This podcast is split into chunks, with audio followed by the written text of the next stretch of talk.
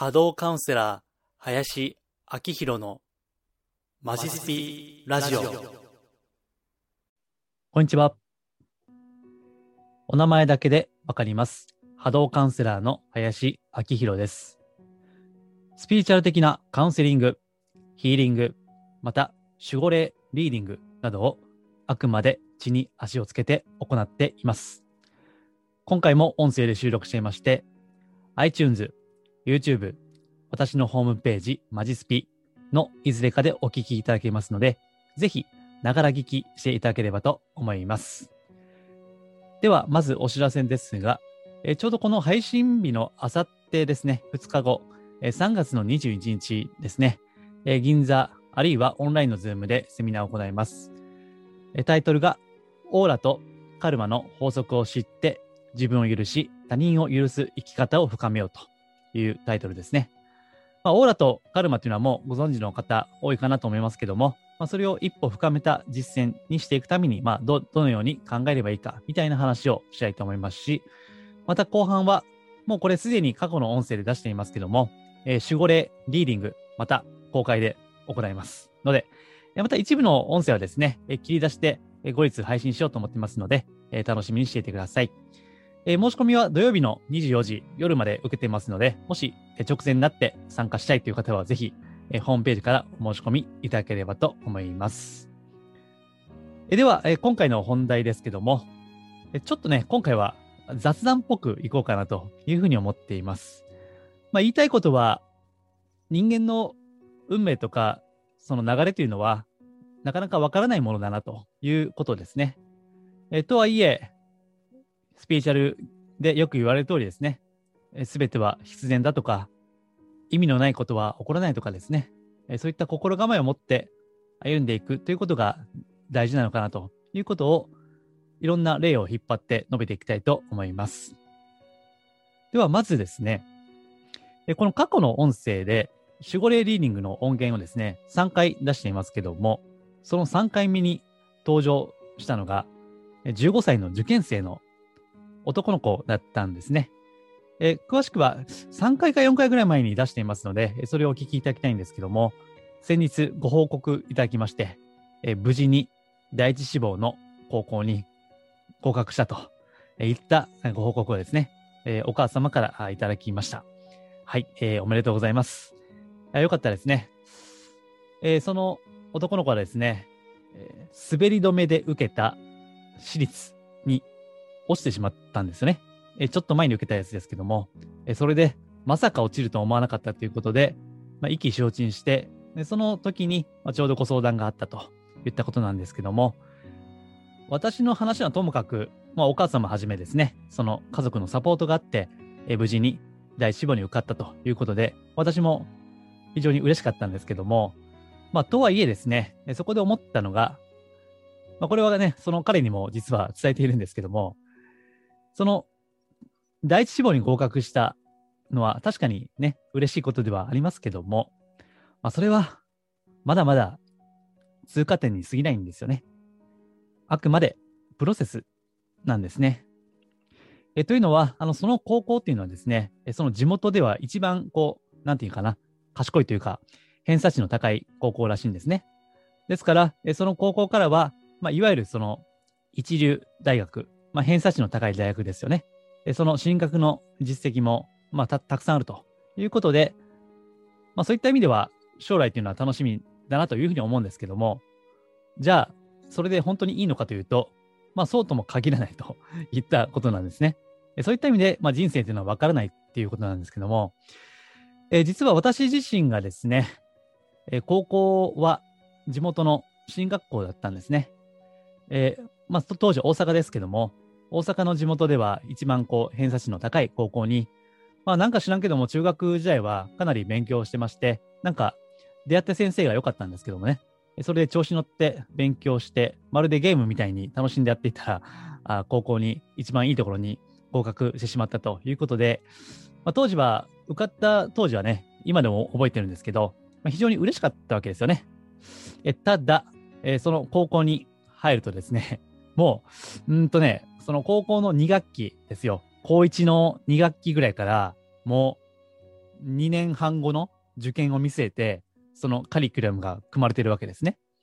そして、すごい難しい参考書と問題集が与えられて、で、今からもう受験を意識してやれといった感じで、で、そこで私は中学時代は楽しんで勉強していたんだけども、何か、その高校のもうまだ入ったばっかりなのに、もう受験体制みたいな、そこに非常に私は疑問を感じてしまって、そして、何のために勉強してるのか、さっぱりわからなくなってですね、結局ドロップアウトしてしまったんですね、完全に勉強を放棄したわけです。当時ですね、学年全体で360人ぐらいいたんですけども、私、最終的な成績がその中の350番くらいですね。え私より下の人っていうのは、途中で登校拒否になったり、まあ、鬱になったりとか、まあ、そういったなんか事情がある方ばっかりですね。えー、私は普通に出席はしていましたんで、まあ、健康な中ではおそらく最も成績が悪い部類で、最終的には救済テストみたいな、まあ、特別なテストを受けて、なんとかギリギリ卒業したという記憶があるんですね。ですから、私の場合ですよ、あくまでこれは。その進学校に受かった時は非常に嬉しかったし、まあ、将来も、まあ、俺は生きてるみたいなね、そういった慢心もあったんですけども、まあ、それがもう入ってすぐに出花をくじかれ、まあ、挫折をするみたいないうことがあり、えただ、まあ、当時ね、あの親は、まあ、いい学校行けって言うし、それは先生も期待するし、そういった自分とその目上の人、まあ、それは、まあ、社会と言ってもいいですけども、そういった葛藤もあってですね、そこでこの世の中に対する不信感みたいなものを抱いたのがこの時からですね。えー、それは今でも続いているわけです。えー、ですから、もう、まあ、客観的にはもうおっさんと言われるような年齢になりましたけども、まあ、自分の中ではまだまだその高校生ぐらいの時のメンタリティで生きてるような気もするですね。まあ、気持ちだけは若いのかもしれませんけども、そういう感じであるわけです。まあ、そういった体験があるものですから、えその今回合格したその受験生の15歳の彼に対してですね、まあ、おめでとうという気持ちと、まあ、今後、でもそれがどうなるかわからないなという気持ちも両方抱いたわけですね。ですから、それを生かすも殺すも、そしてそれが本当に良かったのかどうかというのは、後になってみないとわからないわけですね。で、また自分の話に戻りますけども、確かに私の場合は、そこで社会とか、その学校、社会に対する根本的な疑問を抱いたわけだけども、まあ、それによってですね、いろんな本を読んだりとか、その常識と思われているようなことを疑ったり、考えたりするようにもなって、まあ、それがこの私は今の仕事にもなってますよね。え基本的に、こう、スピーチャルというのも疑ってますからね。まあ、これまでのこの音声とか、あるいはブログとか、ご覧になればお分かりかもしれませんけど、基本的に疑うんですよね。え例えば、引き寄せの法則っていうのがありますね。まあ、もう超有名ですから、今更説明する必要はないかと思うんですが、まあ、あれもですね、やっぱり裏と表みたいなのがあって、うん、やっぱこれは違うなとか、なんか、表ではもうさもそれが法則、まあ、引き寄せの法則って言いますからね、うん、それが絶対的なルールのように感じるかもしれないけども、いや、実はそうじゃないんじゃないかなみたいな、っていうふうにね、あの、よく言われてるようなことを疑うわけですよね。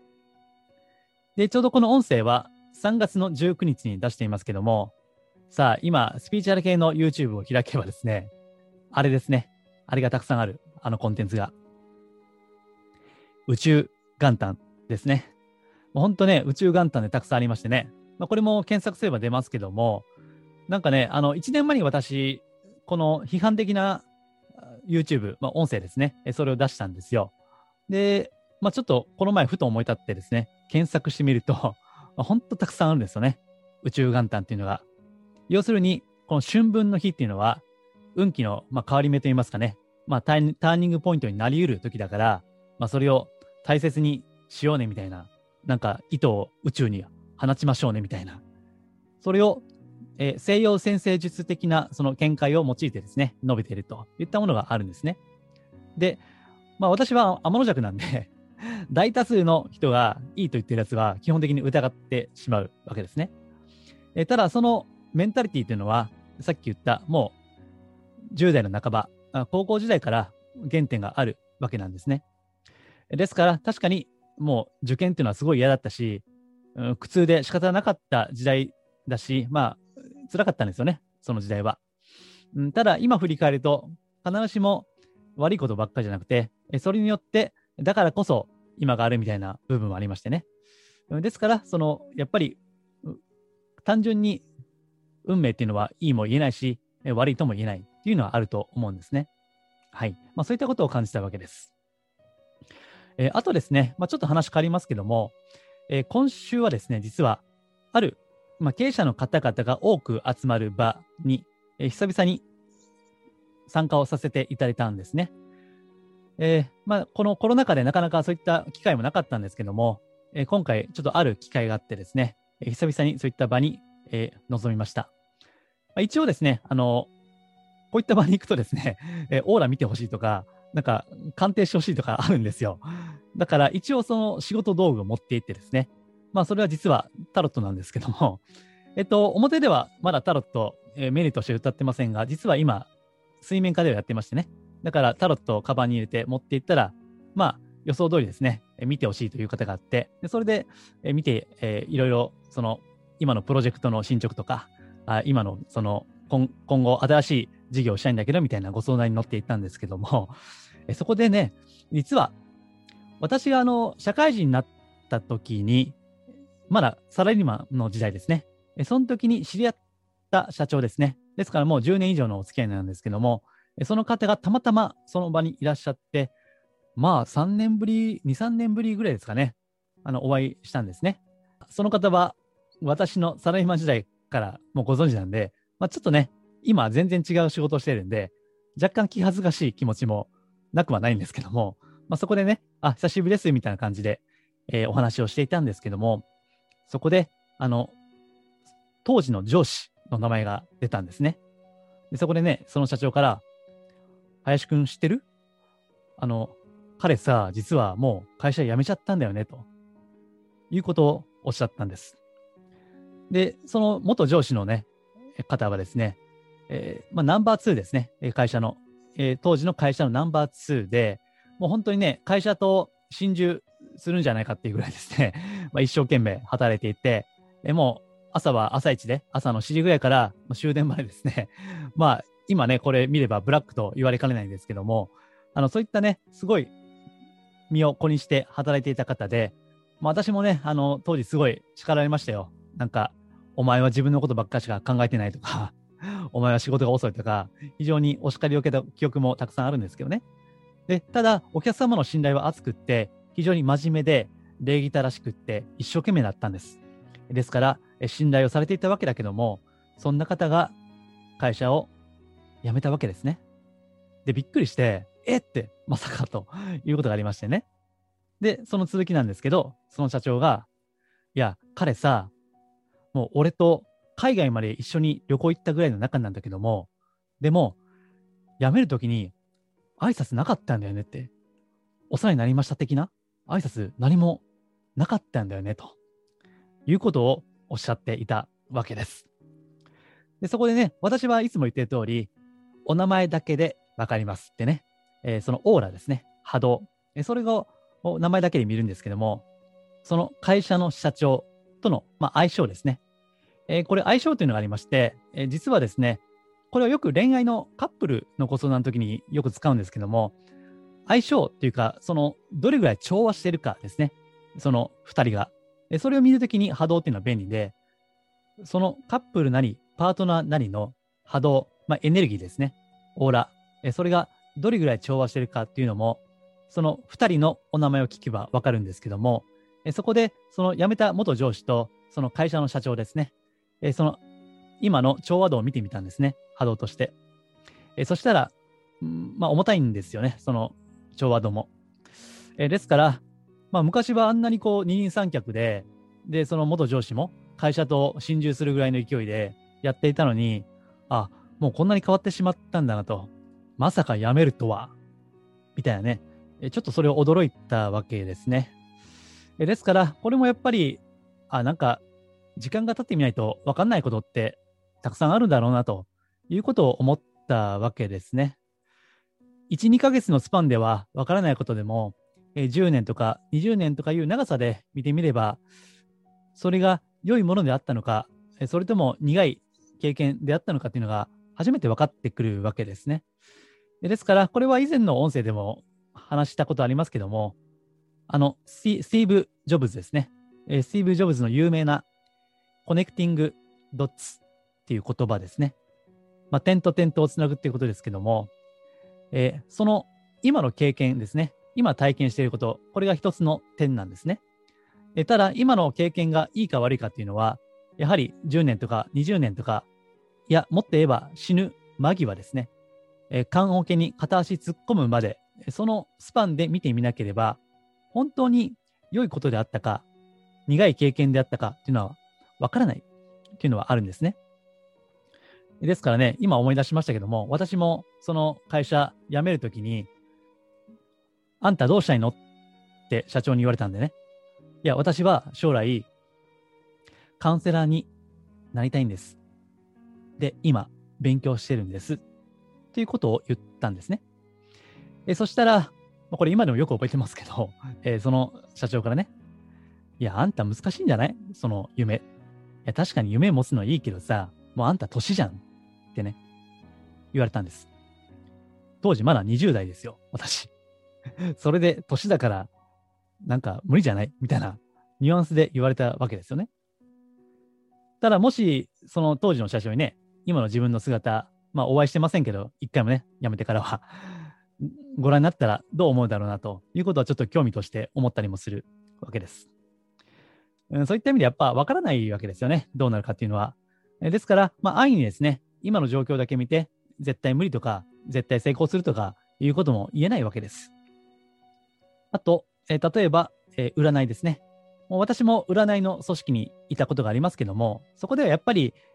男女の、あるいはカップルの相性を見てくれっていうのはよくあるんですね。まあ、私はあんまり積極的には見ないんですけども、ただ、まあ、他の先生から恋愛において相性抜群ですねと、もうすごいいいと言われて、でも、その後、ほどなくしてですね、別れたケース、あるあるいは離婚してしまったケースっていうのは、いくつもあるんですよね。占い師はその時はいいと言ったけど、実はそうじゃなかったっていうのはね、あるんです、それは。まあでもね、これはやっぱり占い師も人間なんでね、神じゃないんで、将来のことは分かんないわけです、それは。ですから私は安易に相性がいいとか悪いとかは言わないようにしてるんですね。それよりもみんな価値観や性格が違うのは当たり前なんですから、その異なるものをどれぐらい許容できるか、受け入れられるか、あるいは許せるかですよね。そういった人間的な力量の方が、なんか初めから決まってるのか決まってないのか分かんない相性よりも、まあ、ずっと大事だというふうに私は思っているわけですね。ちょっと今日はあまり脈絡なく話をしていますけども、だんだんまとめていきますとね、人間の運命というのは基本的には分からないというふうに思った方がいいかなと思うんですね。えー、ただ、こういうとね、例えばあの野球で有名なイチローが小学校の時の作文でしたっけね、そこで自分は野球選手になりますと、そこに書いていたと いう例も出てくるんですけども、おそらくそれってかなり特殊ですよね。あとね、その、今思い出しましたけども、高校時代の同級生で、まあ、あんまり絡みはなかったんですけど、え上の名前だけ言うと、森くんですね。えー、林じゃなくて、森くんっていう同級生の人がいてね。え彼は、え当時から音楽活動をしていたんですね。えそして今もですね、えメジャーアーティストとして、え活動しているわけです。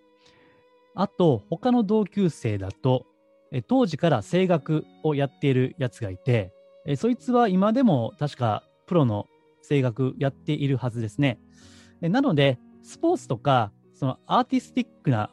ジャンルにおいては、その初子貫徹、まあ、最初の志を成就するっていうのはあると思うんですけども、普通はね、まあ、なかなか ないと思うんですよね。やっぱりほとんどの人が、まあ、手探り状態で今を生きているというふうに思うんですね。ただまあそれがおそらくは普通の姿ですし、えー、それが今、たとえ辛いこと、苦しいことを体験している途中だっても、それが本当に悪いかっていうのは、10年先、20年先になってみないとわからないわけです。え私はもうサラリーマン時代的ですね、え死にそうでしてね、辛くって。えー本当もう毎日毎日やめたい、やめたいってね、ずっと思っていましたけども、ただ、その10年ぐらいの経験があるからこそですね、今こういった、まあ、スピリチュアルというですね、まあ、基本的には怪しいと思われがちなことを教えても、まあ、ある程度地に足をつけて、あくまで常識って言いますかね、あの、ぶっ飛んだ感じにならないっていうのは、そういった経験もあるのかなというふうに思うんですね。えーそれを振り返ったときに、やっぱり、すべては必然だとかね、えー意味のないことは起こらないんだという、えースピリチュアル業界でよく言われることが、ここで当てはめられるわけですね。えーただ、まあそういったすべては必然だと、そういうそういう態度を持ち続けるっていうのは非常に難しいことなんですよね。え頭では分かっていても、やっぱりその自分の想像の斜め上のトラブルとか困難が起こったら、ちってね、なんでやねんみたいな、そういったのも普通にあると思うんですよ。まあ、だからこそそういった普段からの心がけですとか、まあ、いわゆるこう修行みたいなね、そういったものも必要になってきたり、あるいは全ては必然だと思えるぐらいの人生経験ですね。まあ、深い人生体験というのがないといけないというのもあると思うんですね。ですから、スピリチュアルは、まあ、目に見えない世界を扱うものだけども、それは知識とか頭でっかちとかではダメですね。やっぱりこう自分の体で覚えていくっていうね、まあ、これはちょっと逆説的な部分ですけども、え目に見ない世界っていうのは、この体、目に見えている肉体で、え覚えていくということが、ま、必要なんじゃないかなというふうに思います。ですので、まあ、あのもうすぐ4月で、えー新社会人になったりとか、えー新しく、ね、学校に行くとか、そういった人生の転機というのが、えーこの4月あろうかと思うんですけども、えこの今のこの受験でね、え泣いた方もいらっしゃるかもしれませんけども、だからといって、それが必ずしもマイナスとは限らない。もしかしたら、後々振り返れば、プラスになるのかもしれない。けれども、それを生かすも殺すも、すべて自分の態度だということですね。そして、まあ、ちょっと自己啓発チックなことを言うよ言うようですけども、人生は思い通りになるっていうのは、まあ、ある意味では真実なのかなというふうに思うんですね。もちろん、すべてが思い通りにはなりませんけども、ただ、思った通りの方向性に行くっていうのはそうかなというふうに思います。そして、思うっていう行為は、まあ、自由ですからね。ですから、まあ、たとえこう気に沿わない、気に食わないことがあってもですね、あこれも意味があるんだというふうに思い定めて生きる人と、そうでない人とでは、その運命の流れというのはだいぶ変わってくると思います。えただし、それを思い続けるというのは難しい。えなので、私たちは、まあ、これは私もそうですけども、こういった目に見えない世界とか、えースピリチュアルというのをですね、えー謙虚に学び続けていく必要があるんじゃないかなというふうに思います。まあ、私自身はありがたいことにですね、えーこういった情報発信を通して、えー自分自身も学んでいるという感じです。なので、私は少なくとも、まあ、こういった学びをですね、えー続けていこうというふうに思った次第です。はい。えーでは、今日はですね、ちょっと雑談的な感じになりましたけども、えー普段ですね、もうちょっとテーマを定めてやっていこうと思いますし、また、毎週末ですね、送っているメルマガではですね、もうちょっと深いテーマを扱ったりもします。ご興味ありましたら、私のホームページ、マジスピで無料でご登録いただければ幸いです。はい。では、今回は以上です。ありがとうございます。リクエストやお問い合わせは、ホームページマジスピの中にあるお問い合わせフォームや、マジスピから無料で購読できるメールマガジンへのご返信でお受けしています。できる範囲でお答えしたいと思います。それではまたお耳にかかりましょう。